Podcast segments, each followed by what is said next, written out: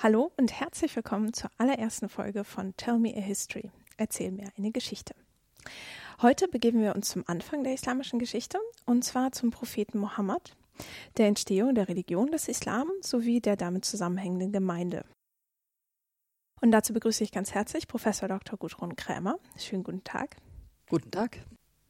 Frau Krämer, Sie sind Leiterin des Instituts für Islamwissenschaft an der Freien Universität Berlin und haben neben zahlreichen Veröffentlichungen zu modernen Themen rund um den Islam und den Nahen Osten auch vormoderne Themen behandelt, so beispielsweise in ihrem Buch Geschichte des Islam oder aber auch das Islamseminar in der Zeitakademie angeboten. Wie sind Sie eigentlich zur Islamwissenschaft gekommen und womit beschäftigt sich das Fach? Ich selber bin auf Umwegen zu diesem Fach gekommen, nämlich über die Geschichte und mein ursprüngliches Interesse am alten Ägypten. Ah. Habe also einen relativ weiten Weg hinter mich gebracht. Als es dann daran ging zu studieren, habe ich mich entschieden, lieber etwas zu wählen, das mit lebenden Menschen zu tun hat, mhm. als mit einer sehr wichtigen, aber doch vergangenen Kultur der altägyptischen und habe dann meine Interessen zusehends ausgeweitet, aber sie sind nach wie vor eher auf Geschichte und Gesellschaft und vielleicht auch Recht orientiert als auf Religion im engeren Fach. Ich komme also nicht als Religionswissenschaftlerin zu diesem Fach mhm. Islamwissenschaft, sondern über andere Aspekte. Das Fach selber ist ja ganz vielfältig, was es auch so reizvoll macht. Man kann es von ganz unterschiedlichen Winkeln aus betrachten und betreiben, wenn man so will. Mhm. Sei es ähm, stärker religionswissenschaftlich oder normativ, theologisch natürlich auch, philosophisch, sei es in seiner historischen Entwicklung, Verankerung, Verortung. Der ein oder andere interessiert sich vielleicht auch jetzt in erster Linie für die Gegenwart. Mhm. Da kommen ja auch die meisten Fragen auf uns zu. Also disziplinär und von den Schwerpunkten her kann man ganz vieles tun und gerade das ist schön dran. Ja, das glaube ich. Mm, aber das heißt dann auch, dass Islamwissenschaft jetzt nicht äh, einer katholischen oder Theolo ähm, evangelischen Theologie entspricht. Ja, das macht die Sache, wie ich sagte, reizvoll. Das macht sie natürlich auch schwierig, weil wir methodisch und theoretisch nicht so klar verortet sind. Mhm und dieser Methodenpluralismus auch manchmal zu einer gewissen Beliebigkeit führen kann. Eklektizismus ist dann das Wort.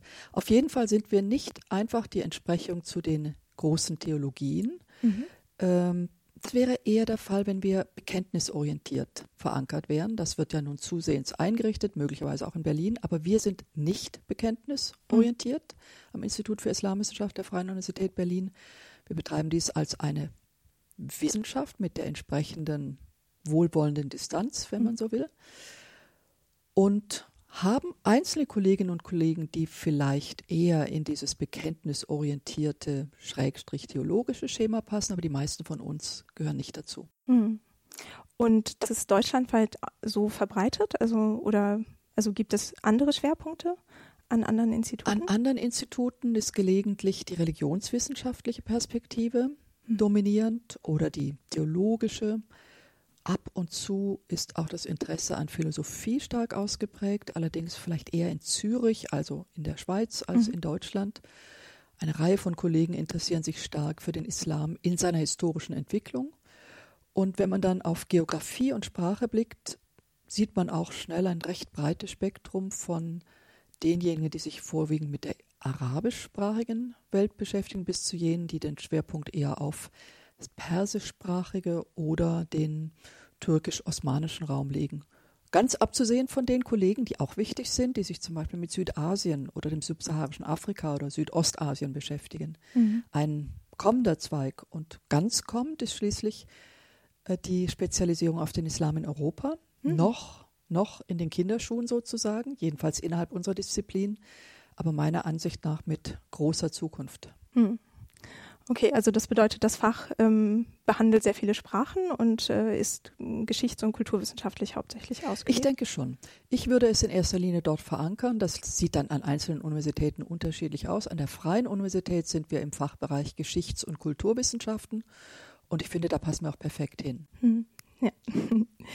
Und ähm, dieses breite Spektrum, was ja das Fach äh, spiegelt, ähm, hat äh, sozusagen einen Anfangspunkt äh, geschichtlich gesehen, und zwar ähm, mit dem Beginn der Religion des Islam und damit mit dem Propheten Mohammed, ähm, dem wir uns jetzt äh, zuwenden. Und ähm, bevor wir uns anschauen, wie beispielsweise äh, in was für einer Welt er eigentlich gelebt hat und wo genau, ähm, vielleicht so eine kleine W-Fragen-Abklapperung, ähm, wohin müssen wir schauen und wann und äh, wer war er eigentlich? Wenn wir der muslimischen Erzählung folgen, und das tun fast alle Islamwissenschaftler gleichgültig wie kritisch sind und die Islamwissenschaftlerinnen auch, mhm. wenn wir der muslimischen Erzählung folgen, dann müssen wir in das siebte Jahrhundert christlicher Zeitrechnung blicken, Spätantike, mhm. ganz wichtig, und auf den westlichen, nordwestlichen Teil der arabischen Halbinsel, also Gebiete, die heute zu Saudi-Arabien gehören. Wir müssen auf eine Person blicken, Mohammed, den Muslime als den Propheten Mohammed bezeichnen. Schon da fängt manchmal das Kritische an, weil ähm, eine Wissenschaft nun nicht zwingend immer sagt, der Prophet Mohammed, vielleicht mhm. auch mal Mohammed sagt, aber der Ort und die Zeit ist weitgehend unstrittig. Mhm. Okay, das heißt, wir begeben uns weiter in den Süden von Berlin aus und äh, circa 14 Jahrhunderte zurück. Wie kann man sich die diesen Raum vorstellen, also sowohl gesellschaftlich, also wie genau sah die Gesellschaft damals aus, in der er gelebt hat und ähm, war das zum Beispiel Teil eines äh, irgendwie politischen Reiches oder grenzte das an andere an? Wenn wir die arabische Halbinsel mit ihren nördlich angrenzenden Zonen betrachten, also Gebiete, die heute zu Syrien und Irak gehören, dann können wir sagen, dass diese große Zone eindeutig in noch größere politische und kulturelle Zusammenhänge eingebettet war nämlich in die Zusammenhänge der großen Reiche der Byzantiner auf der einen Seite, christlich, mhm. und der Sassaniden auf der anderen, die wir immer als Perser bezeichnen, die aber ein großes Reich beherrschten, das auch den heutigen Irak umfasste und Teile der arabischen Halbinsel, die also nicht einfach mit Iran heute gleichzusetzen sind, mhm. und die einer anderen Religion, dem Zoroastrismus in erster Linie folgten. Das heißt, es gibt größere Zusammenhänge, zu denen wir dann auch noch hinzurechnen sollten, das wiederum christliche Königreich Äthiopien oder mhm. Kaiserreich sogar. Also ein ganz vielfältiger Raum, der gewissermaßen Ausgriff auf die arabische Halbinsel, allerdings in sehr unterschiedlicher Weise. Mhm.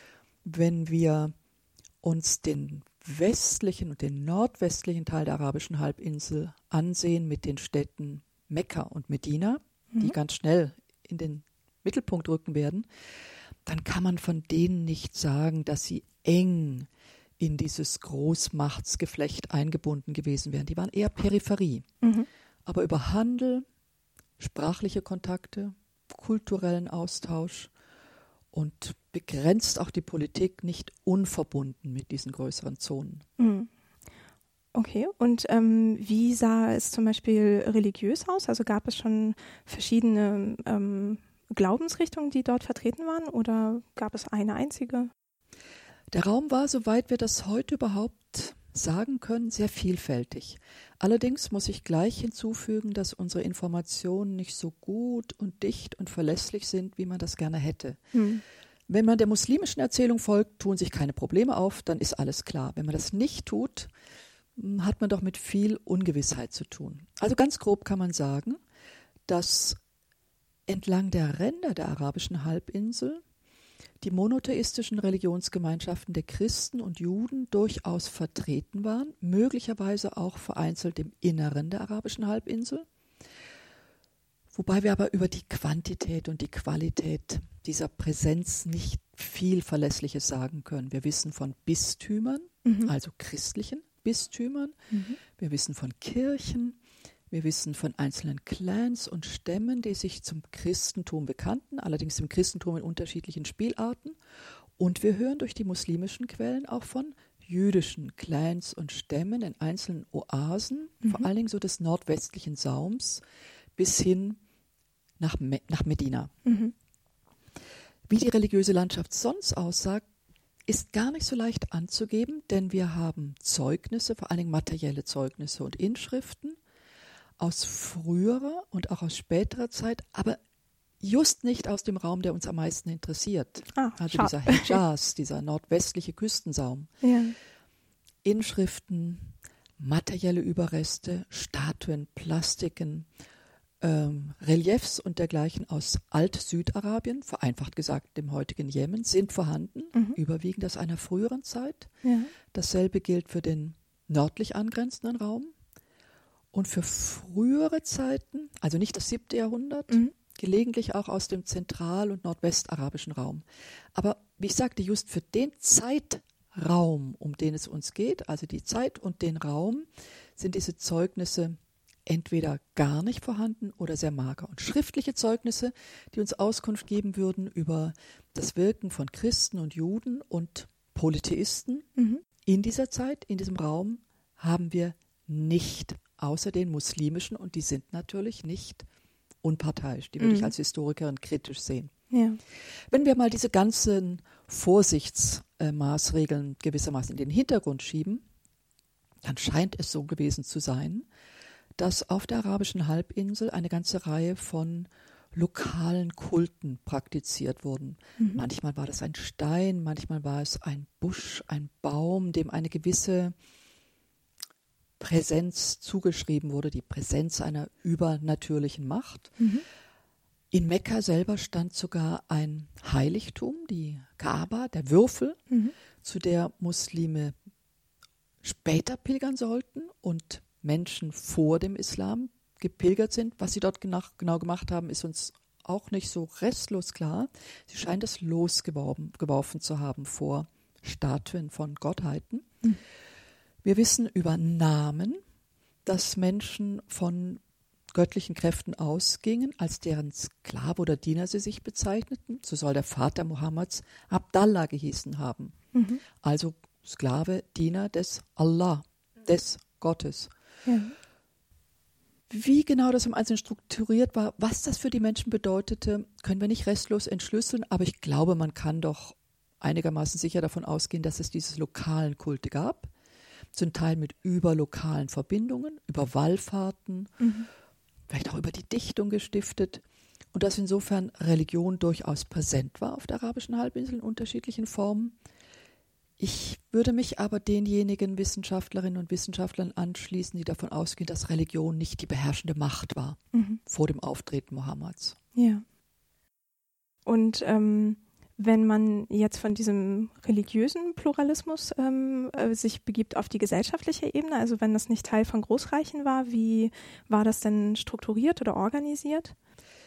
Für den westlichen Teil und den zentralen Teil der arabischen Halbinsel kann man wohl, und das ist ein bisschen ein Rückschluss von späteren Verhältnissen, davon ausgehen, dass es ein Nebeneinander, ein Miteinander mit guter Zusammenarbeit und Konflikt gab zwischen sesshaften Bewohnern von Oasen und Städten auf der einen Seite, die Städte waren nicht allzu groß, mhm. aber sie hatten einen gewissen städtischen Charakter, und Hirtennomaden mhm. auf der anderen Seite, die also mobil waren ohne festen Wohnsitz, die sich nun nicht über die gesamte arabische Halbinsel bewegten, aber doch in bestimmten größeren Räumen und die, die man im Arabischen als Beduinen bezeichnet. Mhm.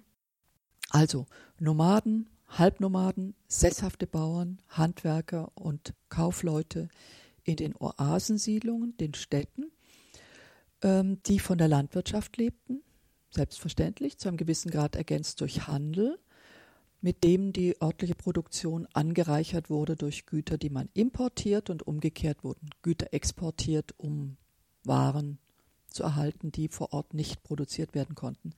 Es ist wohl nicht so, dass die arabische Halbinsel im siebten Jahrhundert, das uns jetzt interessiert, tatsächlich eingebunden war in die ganz großen internationalen Fernstraßen. Die Weihrauchstraße gab es zu der Zeit schon nicht mehr. Und an die Seidenstraße war die arabische Halbinsel nun wirklich nicht angebunden. Das war später der Fall, aber nicht im siebten Jahrhundert. Mhm. Immerhin, wir können doch mit großer Sicherheit davon ausgehen, dass die Bewohner des zentralen und nordwestlichen Saums eingebunden waren in Handel, der vom südarabischen Raum, also nochmals vereinfacht Jemen, mhm. und vom heutigen Äthiopien, den Küstensaum entlang bis in die heutigen Staaten Syrien, Libanon, Palästina, Israel, Jordanien und Irak reicht und von dort dann in den weiteren Mittelmeerraum, mhm. also in das ähm, Imperium der Byzantiner auf der einen Seite und der Sassaniden auf der anderen. Mhm. Und weiß man, was man da gehandelt hat? Früher war man der Auffassung, es seien äh, Luxusgüter gewesen. Die kritische Forschung ist davon abgerückt und meint, es habe sich doch eher um lokale Erzeugnisse gehandelt. Also wenn wir von den Produzenten auf der arabischen Halbinsel ausgehen, zum Beispiel Häute und Leder. Ähm, und umgekehrt womöglich dann auch Getreide gehandelt wurde oder Textilien. So ganz, ganz genau wissen wir das nicht. Äh, die Forschungen der jüngst verstorbenen Islamwissenschaftlerin Patricia Krone führen uns hier weiter. Also man darf sich das nicht zu großartig vorstellen. Aber es war auch doch so viel, dass offenkundig sich eine Stadt wie Mekka doch als Handelszentrum etablieren konnte.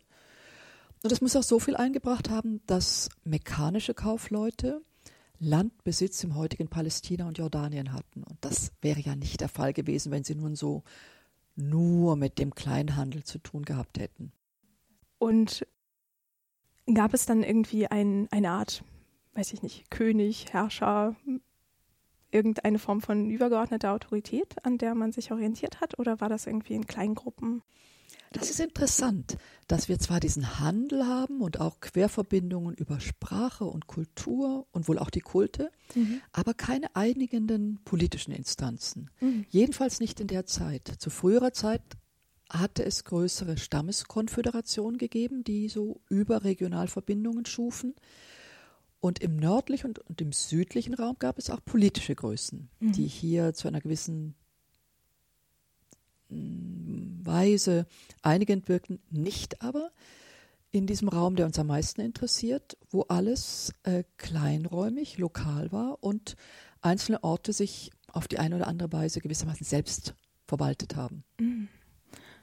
Okay, also das heißt, das war so ein bisschen jetzt nicht fernab vom Schuss, aber schon etwas ähm, äh, von den großen Zentren der angrenzenden Reiche abgeschiedener und ähm, lokal. Und ähm, wie äh, tritt denn jetzt Mohammed dort auf die Bühne? Ja, das ist eine Frage, die den aufmerksamen, wachen Historiker eigentlich bis heute faszinieren muss.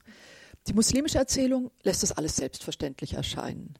Danach war es so, dass es in der Gesellschaft Mekkas, mhm.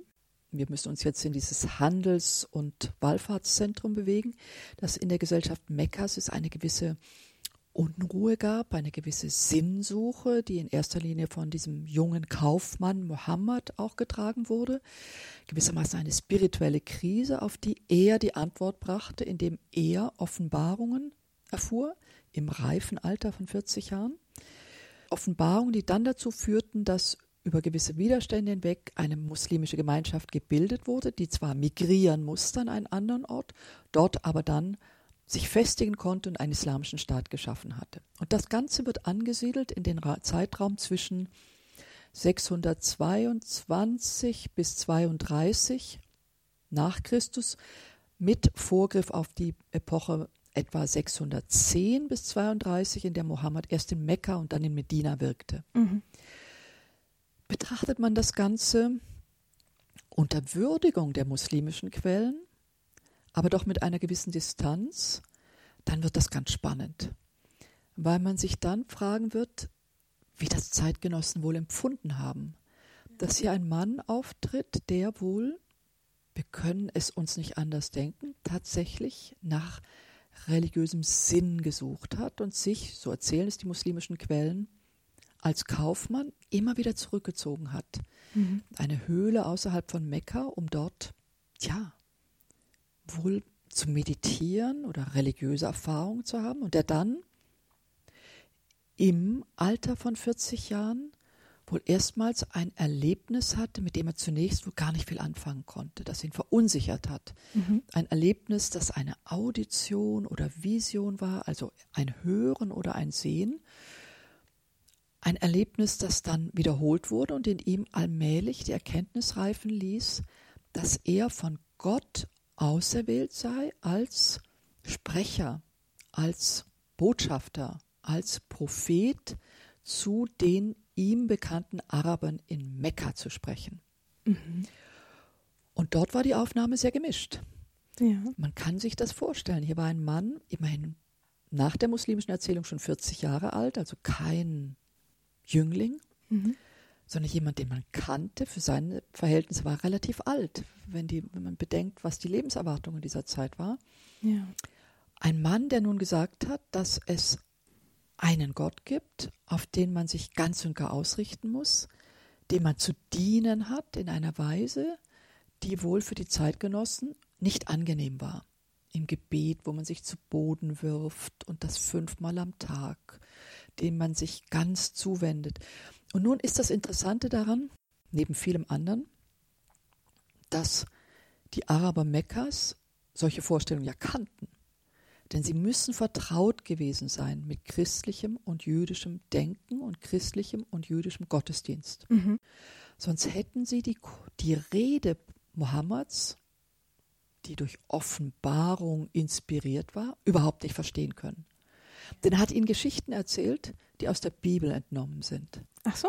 Wenn sie die Bibel also überhaupt nicht gekannt hätten, hätte er ganz lange Geschichten erzählen müssen, um sich überhaupt verständlich zu machen. Das hat er aber nicht getan, mhm. sondern hat immer wieder so gewissermaßen, um es salopp auszudrücken, kleine Häppchen hingeworfen, gesagt, ihr wisst doch äh, Jonas im Wal oder mhm. ihr wisst doch die Geschichte wie Jesus oder ihr wisst doch, dass Maria dies und das getan hat. Daraus muss man schließen, dass diese biblischen Erzählungen auch Menschen bekannt waren, die weder Juden noch Christen waren. Mhm dass sich diese Erzählungen also gewissermaßen über das jüdische und christliche Milieu hinweg verbreitet hatten und auch Menschen vertraut waren, die aus jüdischer und christlicher Seite Sicht Heiden waren. Mhm. Also, dass es einen Gott gibt, dem man dient, müssen die Araber seiner Zeit gewusst haben. Sie ja. haben nur nicht an ihn geglaubt. Und dass dieser Gott Gottes Dienst fordert, müssen sie auch gewusst haben. Ja. Sie wollten ihn nur nicht leisten. Und nun kam dieser Mohammed und hat gesagt, ich bin der Gesandte Gottes und ich mhm. rufe euch Araber dazu auf, diesem Gott, von dem ihr eigentlich wissen müsstet, zu dienen in einer Weise, die ihr eigentlich kennen müsstet. Mhm. Kehrt um, tut Reue, tut das Richtige, er ist gnädig, wird sich eurer erbarmen und dann seid ihr auf dem richtigen Pfad. Ja. Das kann für die Zeitgenossen nicht so einfach gewesen sein, zumal Mohammed noch mehr getan hat. Er hat nämlich gesagt, dass der Glaube oder auch die Abwesenheit von Glauben seiner eigenen Gemeinschaft und Gesellschaft falsch war. Hm. Dass also die Vorfahren auf dem falschen Pfad waren und sich seine eigene Familie, sein eigener Clan, sein eigener Stamm von der Sitte und dem Brauch ihrer Vorväter abwenden müssten in einer Gesellschaft, die sehr stark sich danach orientierte, mhm. was die Vorväter taten. Das war ein Tabubruch, das war ein Bruch mit bestehenden Vorstellungen davon, was man tut und wie man handelt und was man glaubt und was man nicht glaubt, mhm. im Namen eines höheren Gottes. Ja. Und was waren das so konkret für Brüche? Also wenn ähm, wenn die Solidargemeinschaft dann vorher wichtig war, aber welche Aspekte darin waren wichtig, die zum Beispiel dann durch seine äh, Bekundungen aufgehoben oder geändert werden sollten? Zum Beispiel hat er gesagt, dass es ist nicht ausreichend, dass ihr sagt, die Väter haben es auch so getan, wir machen es so, sondern richtig ist nur das und normativ, also verbindlich, was euch durch Gott geboten wird. Mhm. Nicht, was Menschen sagen, sondern was Gott euch sagt. Vermittelt durch mich, aber ich bin nur das Sprachrohr. Mhm. Ja. Das war schon schockierend. Ja. In einer Gesellschaft, wo man gesagt hat, der Väter Brauch und Sitte ist die Norm. Mhm. Wir müssen sie einhalten, weil das Gemeinschaft stiftet und Zugehörigkeit und Solidarität. Und dann kam Mohammed mit Aussagen wie, dass es eine Auferweckung der Toten geben würde. Und wenn der Koran uns korrekt überliefert, was seine Zeitgenossen dazu zu sagen hatten, dann haben sie ihn ausgelacht und gesagt, wie das, ähm, wir sehen doch wieder diese Knochen im Sand liegen, mhm. die sollen wieder auferweckt werden. Wir glauben dir einfach nicht. Mhm. Also so mit ja, gesundem Menschenverstand gewissermaßen argumentierend haben die Zeitgenossen versucht, seine auf Gott zurückgeführten Lehren mhm. lächerlich zu machen, ja. ihm zu widersprechen. Und dann kam dazu, dass er gewissermaßen gesagt hat, ihr sollt eine neue Gemeinschaft bilden, die auf der Zugehörigkeit zum Islam, dem rechten Glauben gegründet ist. Mhm. Und damit auch die Clan- und Stammesbindungen hinter euch lassen, die euch bislang gebunden haben und euch Sicherheit gegeben haben. Ja. Auch das war eine Absage an bestehende Normen, bestehende Formen der Gemeinschaftsbildung, die durchaus ähm, als, als schockierend empfunden werden können.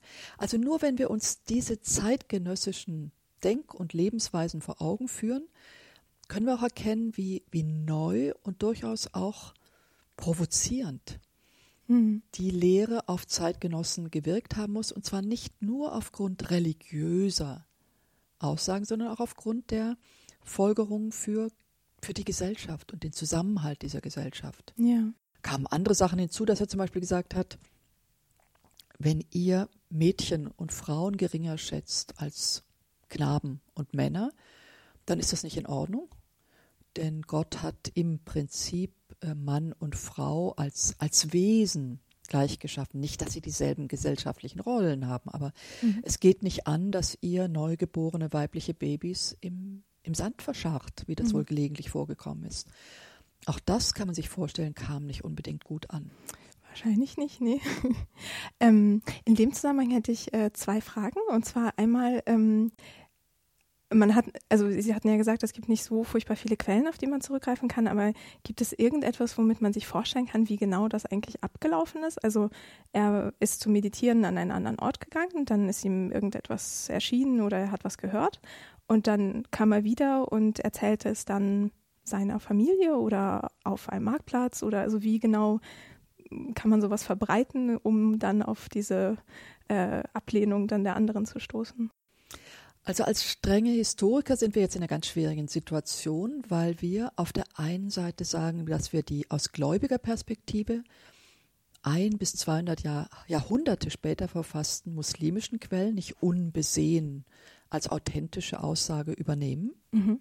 Ach, das heißt, es gibt aus dem Zeitraum keine auch muslimischen es Quellen? Es gibt aus dieser Zeit keine erzählenden Quellen, die uns hier Aufschluss geben würden. Mhm. Also die als Zeitgenossen auf das Geschehen geblickt und das zu Papier gebracht hätten oder auf irgendeine andere Substanz. Mhm, ja.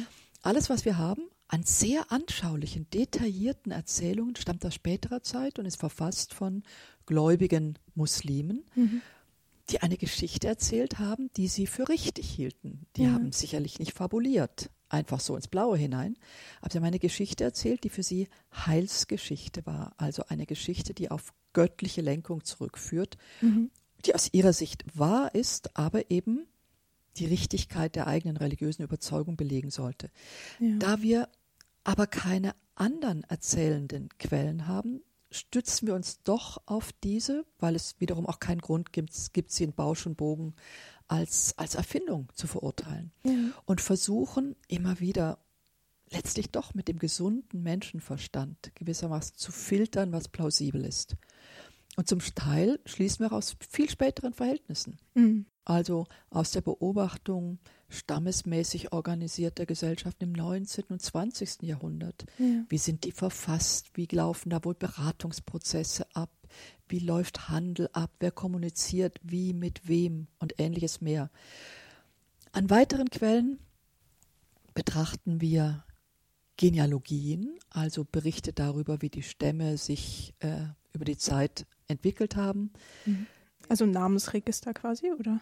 So, sozusagen, also mhm. Genealogien, in denen erzählt wird, wie ähm, wer wen gezeugt und äh, dadurch die eigene Abstammungslinie weitergebracht haben, nicht anders als im Alten Testament, in der hebräischen Bibel. Mhm. Wir haben geografische Quellen, aber die stammen alle aus deutlich späterer Zeit. Mhm. Biografische Angaben aus späterer Zeit und dann den Koran ja. als die Sammlung der Aussagen, die Mohammed zugeschrieben werden als Offenbarung Gottes. Also ein ganz komplizierter Prozess. Ja. Es ist die Gesamtheit der Aussagen, die nach muslimischer Überzeugung Mohammed in seiner Eigenschaft als Prophet von Gott empfangen hat. Ja. Fragen wir mal nicht genau, wie das im Einzelnen ablief. Ich glaube, das kann man nicht wirklich entschlüsseln. Mhm.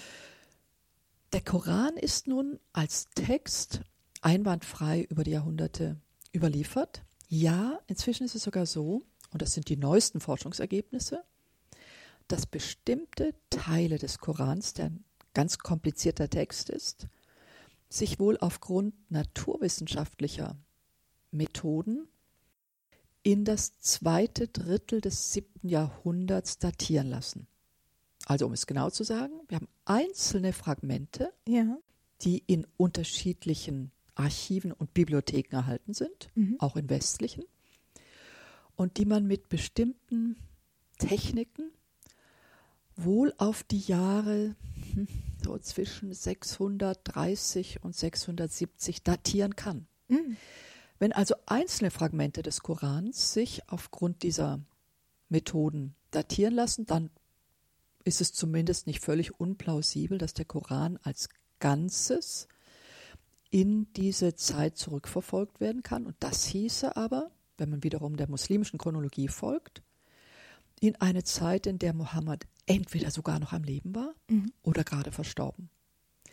Insofern wäre der Koran dann mehr oder weniger ein zeitgenössisches Dokument, mhm.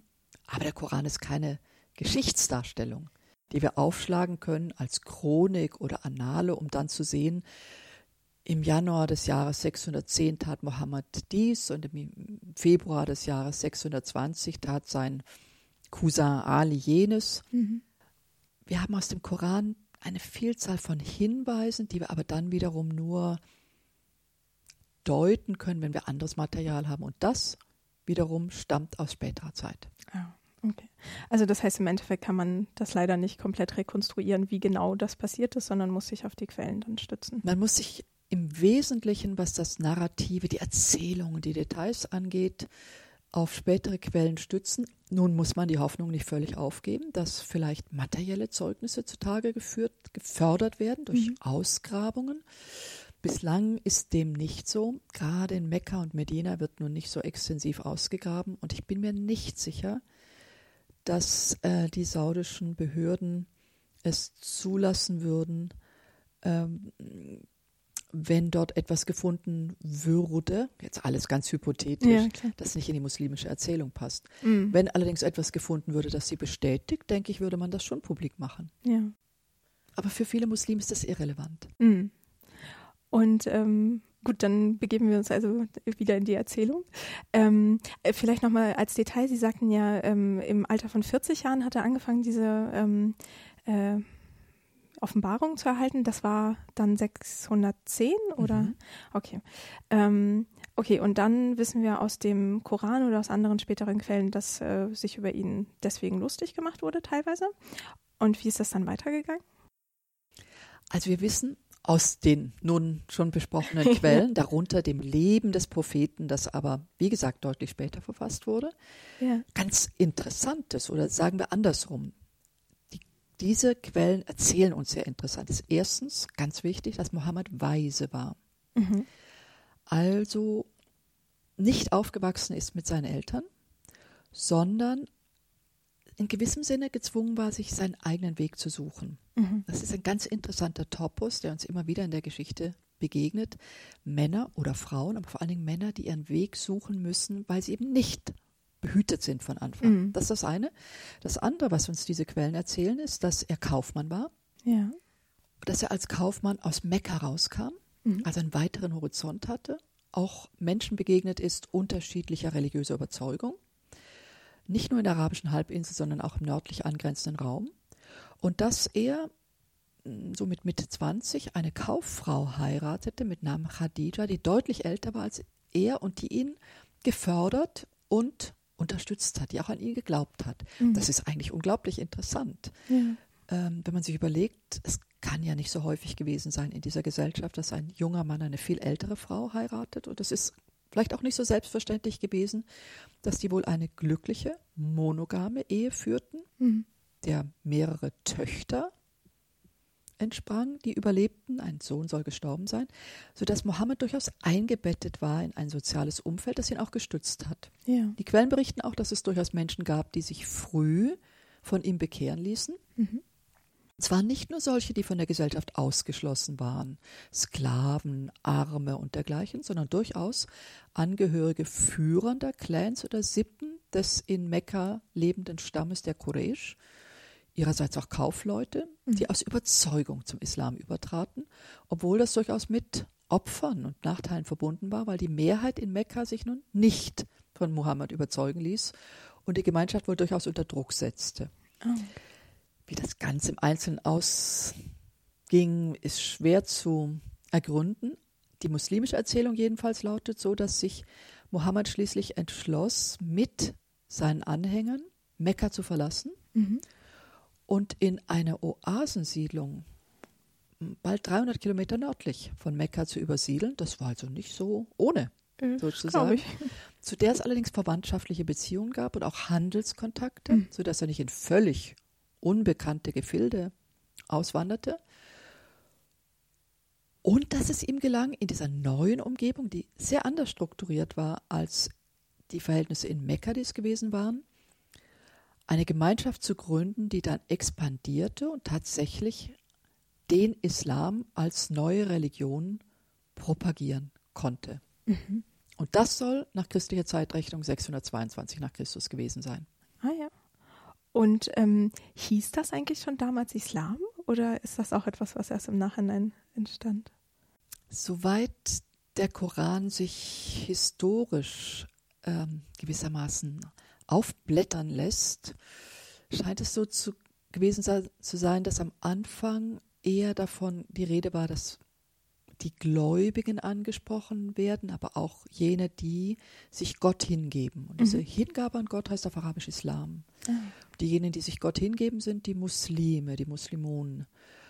Diejenigen, die gläubig sind, sind diejenigen, die Iman, Glauben haben, also die Mu'minun. Diese Begriffe mm, sind nebeneinander zu finden. Ob sie wirklich deutlich voneinander getrennt waren, kann zumindest ich nicht sagen. Mhm.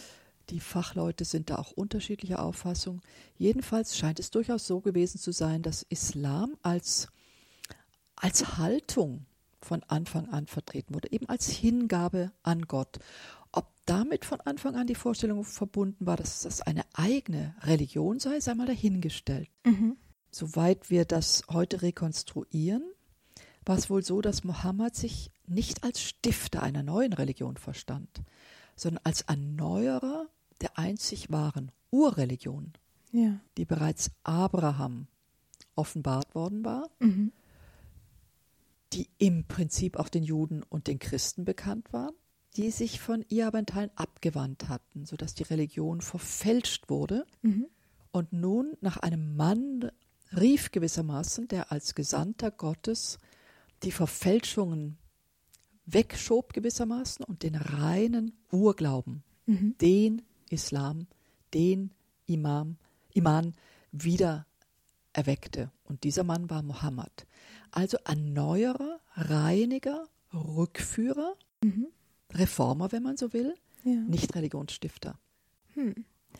Und das heißt dann, diese Gemeinschaft, die sich dann in dieser neuen äh, Stadt ähm, gegründet hatte, hatte zwar schon auch ein, äh, ja, eine religiöse Autorität, über die sie sich definierte, war aber auch vor allem gesellschaftlich neu ähm, geprägt. Ist das also ja, richtig? Ich würde das schon so sehen. Ich denke, zwei Dinge gehen hier ineinander. Das eine, dass diejenigen, die an die Botschaft, die ihnen Mohammed verkündete, glaubten, wahrscheinlich sich verwandt fühlten den Juden und den Christen, weil ja im Prinzip hier ein gemeinsamer Fundus mhm. oder Humus bearbeitet wurde. Nicht die biblischen Geschichten kannten die Christen und Juden ja, die akzeptierten auch diese Muslime. Vermutlich war es so, dass aber die Erwartung, dass Mohammed dann zumindest von den Juden, von denen es viele in Yathrib, Medina gab, beglaubigt werden würde, enttäuscht wurden. Und daraus entwuchs, erwuchs dann wachsende Distanz, mhm. Entfremdung, mhm. ja Feindschaft. Die, diese Gemeinschaft, die sich um den Glauben formierte, musste aber auch gesellschaftlich organisiert werden. Denn von irgendetwas mussten diese Muslime leben ja. und sie mussten auch eine eigene Solidargemeinschaft haben, um in dieser neuen Umgebung überleben zu können. Und hier war Mohammed äh, auch sehr aktiv. Es scheint so gewesen zu sein, dass er am Anfang eine Schwurbrüderschaft begründete zwischen den Muslimen, die aus Mekka gekommen waren, mhm. und jenen, die es in, sagen wir gleich, Medina zu dieser Zeit schon gab. Mhm. Dass dann aber bald ein, ein neues Format geschaffen wurde, das ganz originell war, in dem nämlich Medina als Ort konzipiert wurde als ein heiliger Bezirk, mhm. den alle, die dort lebten und die dazu bereit waren, gemeinsam verteidigten. Und zwar unabhängig davon, woran sie glaubten. Sodass eine Gemeinschaft, eine Schutz- und Trutzgemeinschaft gewissermaßen, eine Verteidigungsgemeinschaft gestiftet wurde, die Umma genannt wurde. Umma heißt Gemeinschaft. Eine Gemeinschaft Umma, der Muslime und Nicht-Muslime angehörten. Mhm. Ganz interessant. Die aber Mohammed als Oberhaupt anerkannte. Und Mohammed konnte eigentlich nur legitimiert werden durch seine Rolle als Verkünder dieser islamischen Botschaft, der nach Medina gerufen worden war, das hatten wir vorher noch nicht erzählt, um dort zwischen rivalisierenden Clans und Stämmen zu vermitteln als Schiedsrichter. Also hier eine Doppelrolle, einerseits Schiedsrichter gerufen, andererseits religiös legitimierte, autorisierte Figur, wobei beide Rollen gewissermaßen ineinander flossen. Ja. Ganz ein interessantes Konstrukt. Ja, also man kann das gar nicht so strikt trennen, dass man sagen könnte, er war ausschließlich religiöser Führer oder ausschließlich Gemeindeführer. Man wird wohl davon ausgehen können, dass diejenigen, die sich zum Islam bekannten, ihn in erster Linie als religiösen Führer sahen, mhm. als Propheten. Und das ist ja nun nicht nichts ein Prophet unter sich zu haben, ist eigentlich unglaublich. Und die anderen ihn als ähm, Autoritätsfigur akzeptierten. Der Autorität besaß aufgrund seiner Lebenserfahrung und vielleicht auch seiner religiösen, tja, Sonderrolle. Ja. Und gab es, also falls bekannt, ähm, Konsequenzen für diese Anerkennung seiner Autorität? Also, dass man dann gemeinsam irgendwo kämpfte oder Abgaben zahlte oder diese Gemeinschaft am Leben hielt. Also diese Gemeinschaft, für die wir sogar ein Dokument haben, sehr interessant, das später als Verfassung bezeichnet wurde. Das ist sicherlich anachronistisch und dieser Zeit nicht angemessen. Zeitgenössische Formulierung lautet einfach das Blatt, das Dokument mhm. von Medina. Ja. Und in diesem Dokument ist festgehalten, dass diese Schutz- und Trutzgemeinschaft sich zusammenschließt zur Verteidigung des heiligen Bezirks Medina, dass sie Abgaben leistet, mhm und dass sie gemeinsam kämpft. Ja. Und die muslimische Überlieferung erzählt uns auf jeden Fall von zahlreichen Kämpfen, die in Medina selber ausgetragen wurden, mhm. weil sich nicht jeder dieser Gemeinschaft anschloss. Ja. Und die über Medina hinausführten, entweder weil die Einwohner Medinas angegriffen wurden mhm. oder weil sie selber andere angriffen. Und diese anderen waren in allererster Linie die Mekkaner und deren Karawanen. Und das hatte, denke ich, nicht in erster Linie religiöse Gründe, sondern auch ökonomische.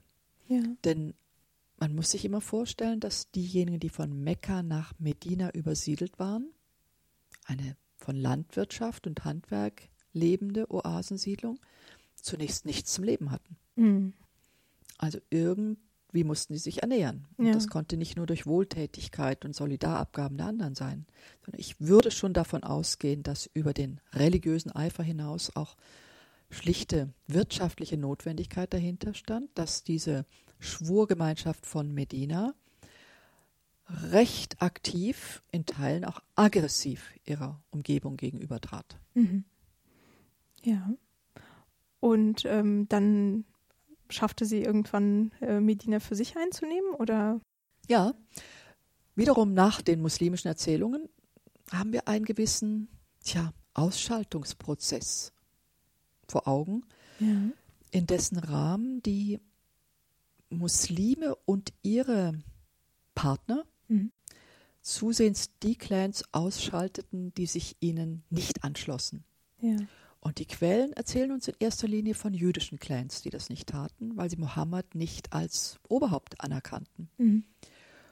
Und demnach war es so, dass innerhalb von wenigen Jahren die wehrhaften jüdischen Clans, die nicht Mohammed als Oberhaupt anerkannten, vertrieben und zum Teil auch ihres Eigentums beraubt wurden, wenn nicht überhaupt auch ihres Lebens, ja. sodass diejenigen, die in Medina lebten, schließlich ganz überwiegend dem Islam folgten und Mohammed als ihr Oberhaupt anerkannten. Das können nicht nur Muslim, ähm, äh, Juden gewesen sein, die hier von betroffen waren, sondern es waren auch andere. Aber die Erzählungen sind besonders breit, wenn es um jüdische Clans geht. Hm. Hat, meinen Sie, das hat irgendeinen Grund, also dass man daraus ein Narrativ stricken will? Oder? Ich denke schon. Ich denke schon, weil hier das Religiöse und das ökonomisch-machtpolitische zusammenfallen, weil mhm. uns hier Gruppen gegenübertreten, die eigentlich Mohammed hätten beglaubigen sollen. Ja. Als Träger einer monotheistischen Tradition, die auf einen Messias warten und trat Mohammed nicht als Messias auf, aber er glaubte wohl, dass die Juden ihn als Propheten anerkennen und damit legitimieren würden, sodass hier so ein, ein anderer Stachel noch war, mhm. als ähm, im Verhältnis zu denen, die die Muslime als Heiden oder Polytheisten be bezeichneten, weil von denen in dem Sinne keine religiöse Herausforderung ausging. Ja. Deren Überzeugungen wurden von Monotheisten nicht hoch geachtet. Sie wurden abqualifiziert. Ja. Nun, machtpolitisch mochten sie dennoch eine Größe sein. Die Bewohner Medinas, die weder Juden noch Christen noch Muslime waren, waren ja deswegen nicht nichts. Die waren bewaffnet, die waren mhm. handlungsfähig, äh, die beduinischen Stämme der Umgebung ebenso und die Mekkaner allemal. Ja. Und die Begegnung mit den Mekkanern wird auch breit geschildert. Aber es mag ja auch sein, dass im Westen die Auseinandersetzung, im Westen vor allen Dingen die Auseinandersetzung mit den Juden immer besonders viel Aufmerksamkeit gefunden haben, mhm. weil wir uns für Juden nun mal interessieren, aus angebbaren Gründen. Ja. Während uns die Heiden äh, auf der arabischen Halbinsel relativ gleichgültig sind. Mhm. Aber das wäre dann ja quasi nicht etwas, was aus den Quellen, also meinen Sie damit, dass sozusagen aus westlicher Forschung nur in den Quellen nach den Zeugnissen über Juden geschaut wird? Ich glaube, dass man sie einfach mehr beachtet. Mhm. Das ist nicht ausschließlich. Auch, ja. auch westliche Islamwissenschaftler und solche, die sich mit dem Islam und seiner frühen Geschichte beschäftigen, haben breiten Raum äh, der Frage des Kampfes zwischen den Mekkanern und den Medinensern gewidmet und auch die Auseinandersetzungen zwischen unterschiedlichen Stämmen, nomadischen Stämmen und den Medinensern behandelt. Aber das Verhältnis zwischen den jüdischen Clans und Mohammed und seinen Anhängern hat schon immer besonders viel Aufmerksamkeit gefunden. Und ich denke, das hat damit zu tun, dass Juden hier einfach mehr hm. Interesse finden. Und das nicht erst seit heute, das gilt ja auch für frühere Jahrhunderte. Ja. Weil es einem gewissermaßen näher ist. Hm. Ja, natürlich, man sucht ja nach dem Bekannten. Vertrauten. Ja. Ähm, und Gut, und das heißt, dann haben, hat diese Gemeinschaft immer mehr äh, Anhänger irgendwie akquiriert äh, oder sich äh, derer bedient für ihre Mittel äh, und Zwecke. Und ähm, dann war es das? Also, und dann waren sie fröhlich in Medina oder ging es dann irgendwie noch weiter? Also über den Frohsinn wissen wir nicht so viel. ähm, es ging sicherlich nicht ohne Konflikt ab, denn die muslimischen Quellen erzählen uns, dass nicht jedermann in Medina bereit war, Mohammed anzuerkennen, und zwar auch solche Menschen, die nicht Juden waren und mhm. nicht Christen. Und selbst solche, die vom Islam angezogen waren, die aber vielleicht andere Auffassung waren als Mohammed im einen oder anderen Punkt. Also so ganz, ganz einig war man sich selbst in Medina nicht. Aber, soweit wir das erschließen können, gelang es Mohammed tatsächlich, den Islam als vorherrschende Religion in Medina zu etablieren mhm. und die Einwohner Medinas in diese Gemeinschaft der Muslime einzubinden, sodass die mehrere Religionen umfassende Schwurgemeinschaft immer mehr sich verwandelte in die Gemeinschaft der Muslime. Mhm. Und die wiederum setzte sich sehr aktiv mit ihrer Umgebung auseinander, ähm, festgehalten einerseits in was man Schlachten nennt, was man sich aber nicht so großartig denken darf. Also in ja. Überfällen, Razzien, äh, der ein oder anderen militärischen Belagerung und Eroberung auch, aber auch in der Entsendung von Botschaftern mhm. an unterschiedliche Stämme, die aufgerufen wurden, sich Mohammed anzuschließen, seiner Gemeinschaft, weil sie die richtige sei. Mhm. Das scheint recht erfolgreich gewesen zu sein. Jedenfalls spricht viel dafür, dass beim Tod Mohammeds im Jahr 632 christlicher Zeitrechnung ein großer Teil der arabischen Halbinsel, so bis an den Rand des heutigen Syrien, Jordanien, Irak, in der ein oder anderen Weise Mohammed und seiner Gemeinschaft folgte. Mhm. Nun ist es für uns aber schwer zu wissen, was das ganz genau bedeutete. Ja. Und viele spricht dafür, dass es zunächst mal eine politische Gemeinschaft war, mhm. mit der sich unterschiedliche Clans und Stämme und Ortschaften der stärksten Kraft anschlossen. Mhm. Und das war in den frühen 630er Jahren offenkundig die muslimische. Was sie genau glaubten zu dieser Zeit, ist viel schwerer herauszufinden. Ja. Auf jeden Fall berichten uns die muslimischen Quellen davon, dass nach dem Tod Mohammeds mehrere Propheten auftraten, die quasi den Alleinvertretungsanspruch der äh, muslimischen Gemeinde, die um Mohammed herum gruppiert gewesen war, in Frage stellten und selber prophetischen Anspruch stellten. Nun ist es so, dass nach muslimischer Überzeugung Mohammed der letzte Prophet ist. Mhm. Das Siegel der Propheten, wie im Koran steht, ja. und dass es nach ihm keine Propheten geben kann. Also für Muslime wäre es an sich unmöglich gewesen, diese anderen Propheten anzuerkennen. Sie werden in der muslimischen Tradition prompt auch als falsche Propheten dargestellt. Mhm. Für den kritischen Historiker steht das anders.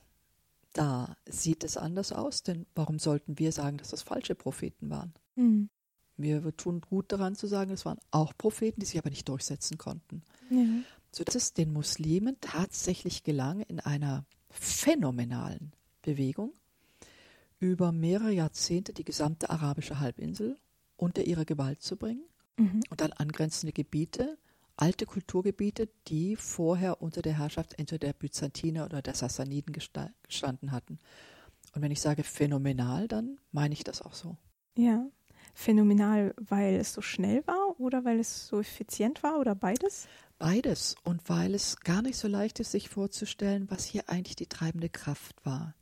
Wie es diesen von der Peripherie kommenden kulturell nicht unterschätzenden, aber nicht gleichrangigen, militärisch vorher nicht starken Kräften gelingen konnte, dem byzantinischen Reich den gesamten nordafrikanischen Küstensaum zu entreißen, plus Syrien, mhm. also das historische Syrien, das umfasst mehrere heutige Staaten, und das sassanidische Reich, das auch nicht nichts war, überhaupt zu zerstören. Und wir versuchen diesem Phänomen mit einer ganzen Reihe von Faktoren beizukommen, indem wir einmal danach fragen, wie stark die Imperien zu dieser Zeit noch waren mhm. und zum anderen nach der Stärke dieser arabischen Muslime fragen. Ja. Ich glaube nicht, dass es in dem Sinne eine zwangsläufige Entwicklung gibt, die wir rekonstruieren können. Was wir sehen, ist ein Zusammenwirken unterschiedlicher Faktoren. Und dieses Zusammenwirken bewirkte den Sieg der arabischen Muslime. Ja. Und die waren? Auf der Seite der Imperien wahrscheinlich zweierlei. Erstens, dass sie sich selber in jahrzehntelangen Kriegen erschöpft hatten. In jahrzehntelangen Kriegen, gerade in diesem Raum zwischen dem heutigen Libanon und dem heutigen Iran. Mhm. Eroberung, Gegeneroberung unter hohen Kosten sehr vielen menschlichen, materiellen Opfern, sodass man vielleicht von einer gewissen Kriegsmüdigkeit ausgehen muss und auch davon, dass in diesem Raum ja nicht die großen Heere der Byzantiner standen mhm. und auch nicht unbedingt die großen Heere der Sassaniden, sondern kleinere Armeen und lokale Vasallen. Ja. Das ist das Erste. Zweitens hatte möglicherweise die Pest in bestimmten Bereichen auch die Bevölkerung ausgedünnt, sodass hier nicht so viel Widerstand war. Mhm. Und drittens gehen wir davon aus, dass die Bevölkerung zwischen Nordafrika, Syrien, dem heutigen Irak, auch nicht unbedingt fest hinter diesen Imperien stand. Warum sollten sie den byzantinischen Kaiser oder den Sassaniden-König ähm, in besonderer Weise unterstützen? Also hier haben wir einerseits Schwäche, Zeichen und dann die Frage, was überhaupt die lokale Bevölkerung an diese Imperien band. Mhm. Dem stand nun gegenüber eine sehr hohe Dynamik auf Seiten der muslimischen Araber oder der arabischen Muslime, die vermutlich getrieben waren von einem ganzen Bündel, Bündel von Motiven. A, bei vielen denke ich doch stark religiöse Überzeugung. Mhm. Wir haben aber keine Zeugnisse aus der Zeit, die uns Aufschluss geben könnten darüber, wie stark dieses Motiv tatsächlich war. Und was die Muslime dieser Zeit sich unter Islam überhaupt vorstellten. Der war ja noch nicht ausgearbeitet als Doktrin. Es gab ja noch keine Lehrbücher. Und damit verband sich, denke ich schon, die Aussicht auf Erfolg, mhm. auf Beute, auf bessere Lebensbedingungen. Und ich kann mir schon vorstellen, dass die Kombination von religiöser Motivation, materieller Motivation, wenn sie dann noch in Erfolge mündet mhm. und vom Erfolg getragen wird, Menschen sehr weit bringt mhm. und auch Rückschläge hinnehmen lässt, die dann vielleicht nur als ja, Zwischenschlag gewertet werden, ohne dass das Dyna die Dynamik als Ganzes bremsen würde. Diese Dynamik hielt ein ganzes Jahrhundert lang. Das mhm. ist schon außergewöhnlich. Also über Mohammeds Tod hinaus. Weit über Mohammeds Tod hinaus. Mhm. Weit über Mohammeds Tod hinaus. Die Anfänge der muslimischen Expansion kann man wohl noch in die letzten Lebensjahre Mohammeds datieren. Aber die richtig großen Eroberungen, die dann im frühen 8. Jahrhundert muslimische Heere einerseits im heutigen Spanien stehen ließen und andererseits an den Grenzen des heutigen Pakistans, diese fallen in die Zeit nach Mohammeds Tod. Mhm. Ja, das ist ja eine sehr äh, beeindruckende Distanz, wenn man sich das für die Zeit überlegte. Gerade auch 300 Kilometer zwischen Medina und Yathrib ja. wären ja auch schon genug. Das ähm, ist ein riesiger Raum, den ähm, wir uns auf jeden Fall auch noch weiter anschauen werden. Und äh, ich würde hier an einen Punkt gerne zurückkommen, den Sie gerade gesagt hatten, und zwar, ähm, dass zu Lebzeiten Mohammeds, aber auch dann zu seinem Tod der Islam jetzt keine fertige Doktrin war. Ähm, was war er denn? Kann man sich das irgendwie vorstellen? Ich denke, für diejenigen, die in der Umgebung Mohammeds lebten, sei es anfangs in Mekka, sei es dann in Medina, war der Islam schon sehr greifbar als Kultgemeinschaft. Mhm. Man kam zusammen, um bestimmte Dinge zu tun, zu beten zum Beispiel. Mhm. Dann muss man sich vorstellen, dass nach der Überzeugung der Gläubigen Mohammed ja sein ganzes Leben lang Offenbarungen erfuhr, die er dann seiner Umgebung weitergab. Und ich kann mir schon vorstellen, dass es eine ungeheure Bindekraft entfaltete, wenn man einen Mann in der eigenen Mitte glaubte oder wusste, mhm.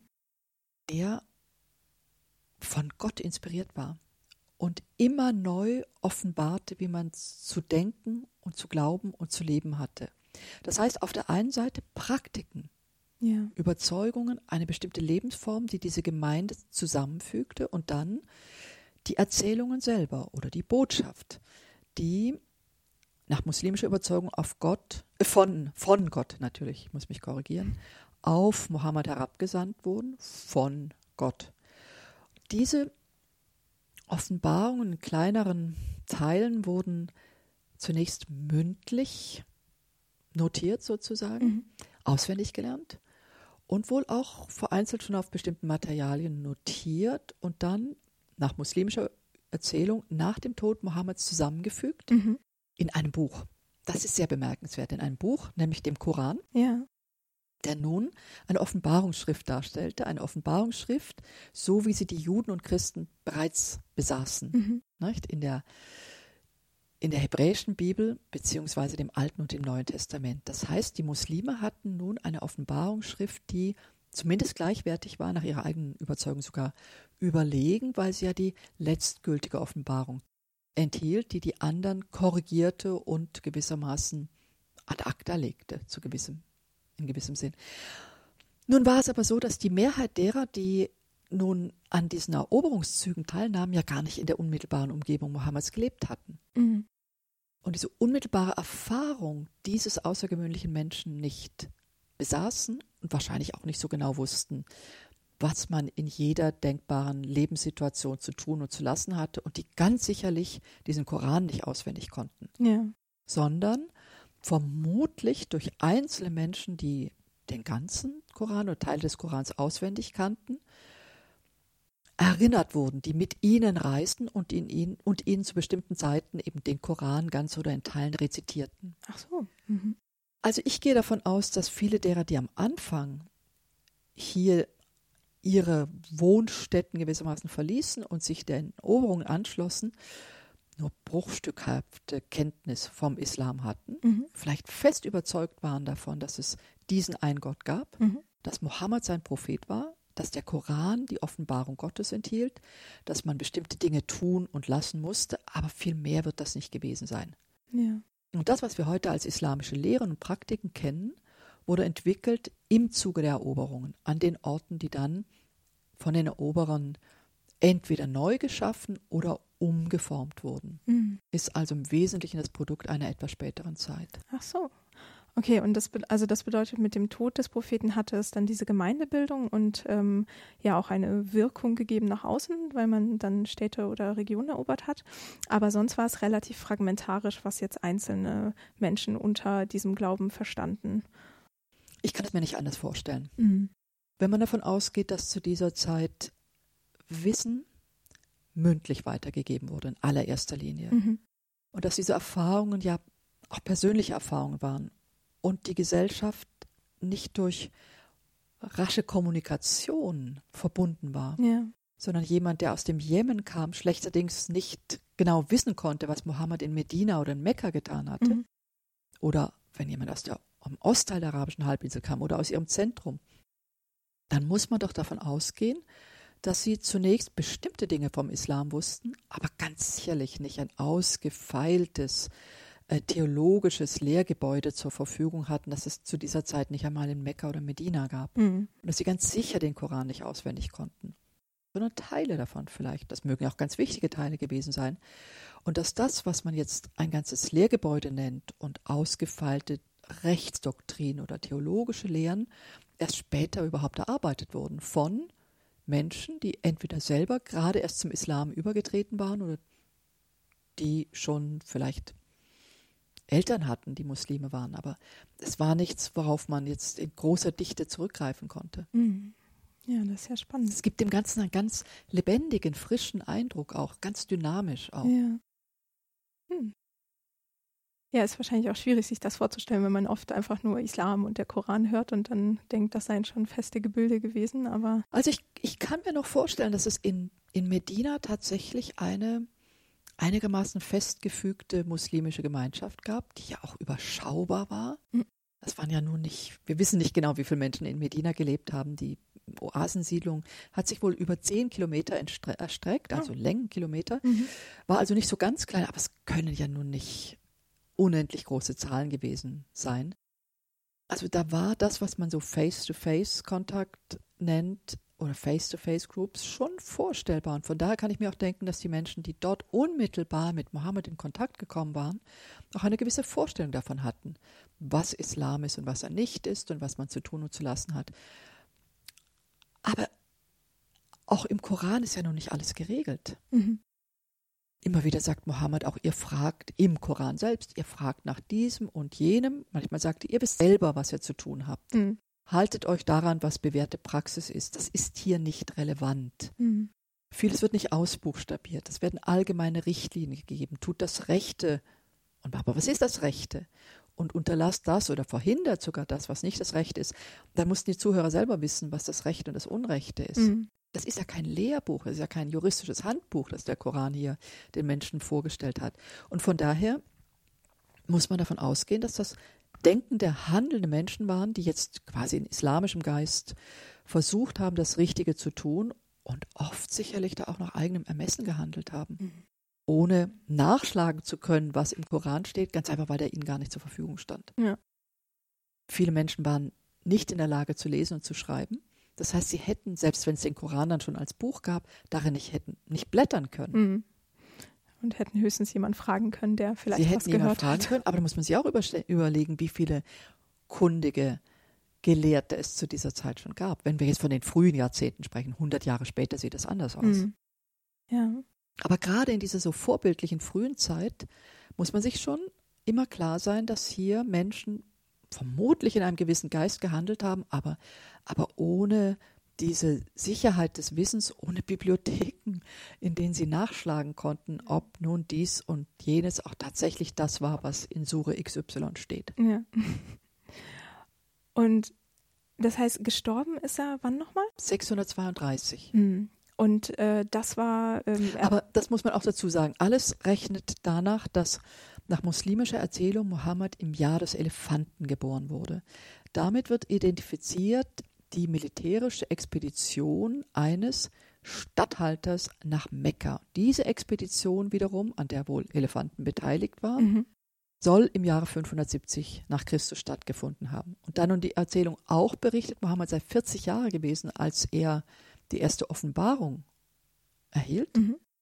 Hat man gewissermaßen zurückgerechnet und dann nach vorne gerechnet, hat gesagt, also das Jahr des Elefanten war das Jahr seiner Geburt, das war 570, und wenn in 40 die erste Offenbarung von ihm empfangen wurde, dann muss das 610 gewesen sein. Wir haben hier keine zeitgenössischen Dokumente, die uns das bestätigen würden. Ja. Und auch die Aussage, dass dann 622 die Übersiedlung oder Hijra nach Medina erfolgte, folgt demselben Schema und ebenso die Aussage, dass Mohammed zehn Jahre später starb. Und zwar in Medina, nicht in Mekka. Mhm.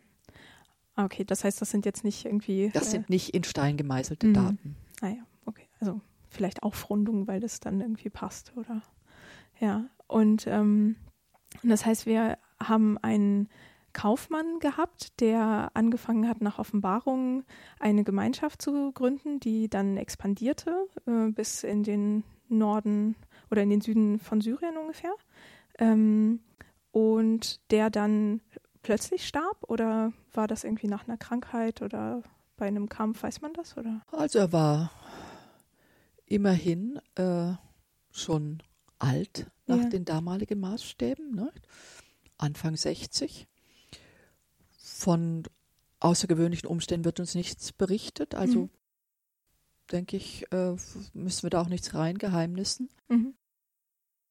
Ein friedlicher Tod, umgeben von seiner Familie. Ja.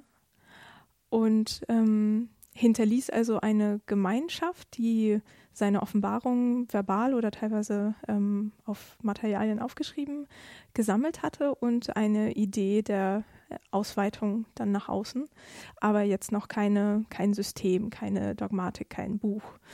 Ähm, an der Stelle würde mich zum Beispiel auch interessieren, wenn diese Ausweitung, die fanden ja jetzt nicht sofort und sehr, sehr schnell statt, aber wenn das an den Rändern der ähm, anderen Reiche irgendwie war, gibt es von derer Sicht aus irgendwelche Zeugnisse oder Referenzen darauf? Also ist das etwas, was sozusagen außerhalb dieses ähm, äh, Kreises von dem nördlichen äh, Saudi-Arabien heute sozusagen irgendwie angekommen ist oder war das etwas, was gar nicht so richtig auf dem Schirm der Geschichte war? Ja, es scheint so, dass äh, dieser Ausdruck ganz gut passt, dass für äh, die Herrscher in Byzanz und in Ktesiphon das wirklich äh, jenseits ihres Horizonts war, mhm. gewissermaßen, an der Peripherie, nicht auf dem Schirm.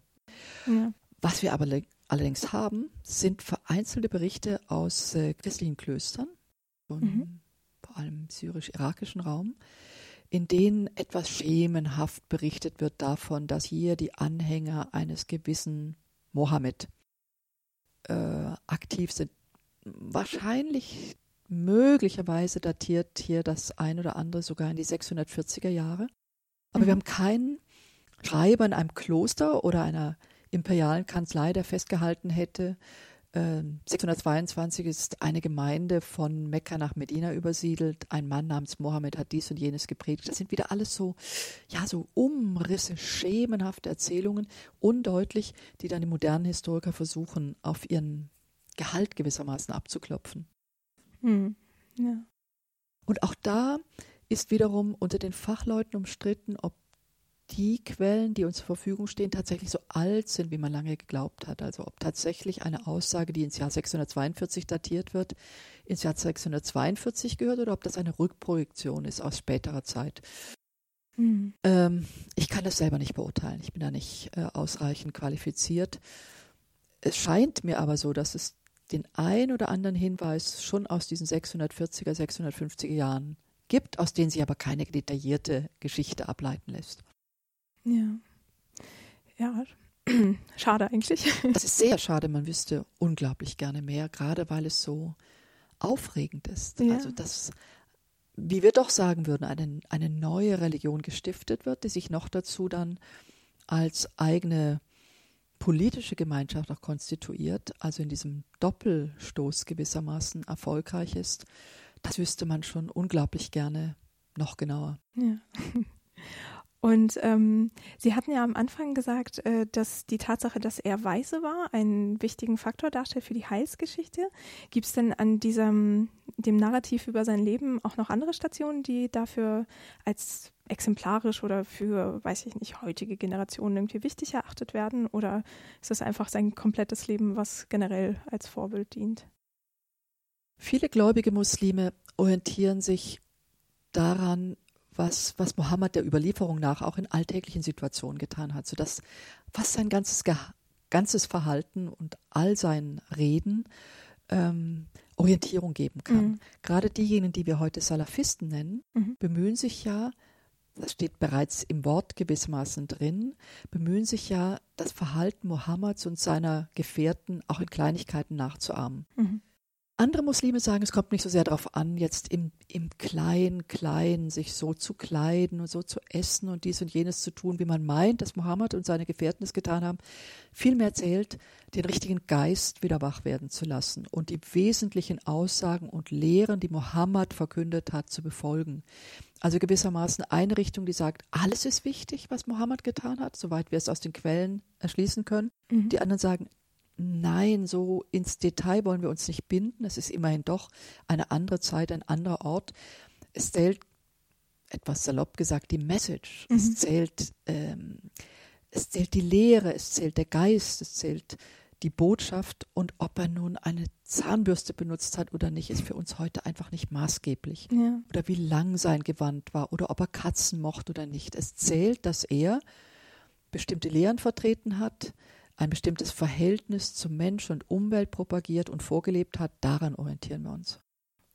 Und ähm, an dem Punkt vielleicht auch nochmal die Frage, ähm, wir hatten ja gesagt, kein, äh, keine Systematik, die entwickelt wurde oder kein Buch oder sowas ähm, und damit auch keine Institution oder sowas wie die Kirche oder gab es, gibt es, weil wenn Sie sagen, die einen interpretieren das so, die anderen so, dann stellt sich natürlich die Frage, gibt es denn jemanden, der sagen würde, das ist eindeutig richtig oder eindeutig falsch? Es hat immer Leute gegeben, die gesagt haben, das ist eindeutig richtig und das ist eindeutig falsch. Und es gibt sie noch heute. Ja. Aber der Islam hat interessanterweise zwar unterschiedliche theologische Schulen entwickelt und unterschiedliche Rechtsschulen, die sich in Grenzen auch gegenseitig anerkennen und die großen Strömungen der Sunniten und der Schiiten und andere Richtungen, aber keine Anstalt, wie man sagt, äh, kein, keine Institution, die der katholischen Kirche vergleichbar wäre. Mhm. Nun ist das für sich gar nicht so ungewöhnlich. Ich würde eher sagen, dass die katholische Kirche das Ungewöhnliche ist. Auch die Juden haben keine solche Anstalt, ja. keine solche Institution. Und andere große Religionsgemeinschaften besitzen auch nichts Vergleichbares. Die Hindus nicht, bei den Buddhisten sieht es unterschiedlich aus, da haben wir unterschiedliche Strömungen. Also der Islam ist da gar nicht die große Ausnahme. Mhm. Aber charakteristisch ist für ihn, dass es zwar von früher Stunde an Menschen gab, in erster Linie Männer, auch einige wenige Frauen, die meinten zu wissen, was das Richtige ist. Mhm. Andere, die zurückhaltender waren und sagten, ich gebe mir Mühe zu verstehen, was das Richtige und das Falsche ist, aber ich weiß nicht, ob ich, ob ich es wirklich erfahren habe. Auf jeden Fall entwickelte sich früh eine Pluralität und nie eine Institution. Mhm. Nun müsste man hier wieder gewisse Ausnahmen nennen, die sich in viel späterer historischer Zeit festmachen lassen. Man müsste darauf hinweisen, dass unter der Schia sich auch etwas andere Vorstellungen entwickelt haben. Aber gehen wir mal von der Mehrheit aus, mhm.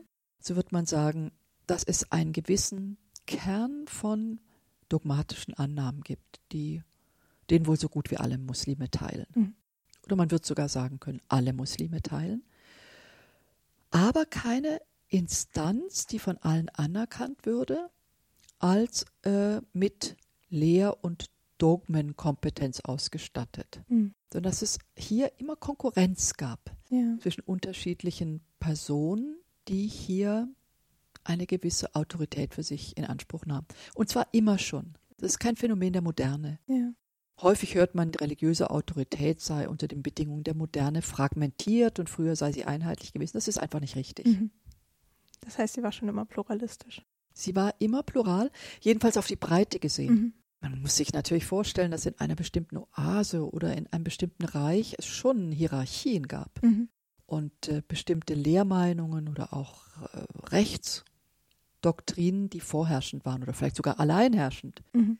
Aber auf die Breite gesehen gab es kein, keine Instanz, die allen Muslimen hätte vorschreiben können, äh, wie sie sich zu verhalten und wie sie zu denken haben. Nimmt man mal den harten Kern islamischer Lehren aus. Ja. Also, dass es einen Gott gibt und den Propheten Mohammed als letzten Propheten und den Koran als Träger der Botschaft und Engel und Teufel und Djinnen und bestimmte kultische Pflichten mhm. inklusive des Gebets. Das ist schon gemeinsamer Bestand. Mhm.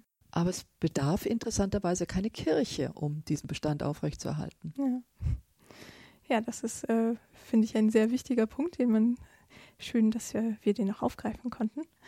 Ähm, ja, also ich würde sagen, ich glaube, wir haben einen guten Überblick bekommen darüber, wie der Prophet und wo äh, gewirkt hat und mit welchem Ergebnis. Und ähm, dann bleibt mir nur mich ganz herzlich zu bedanken für das Gespräch. Sehr gerne, sehr gerne. und äh, ja, bis zur nächsten Sendung. Ja.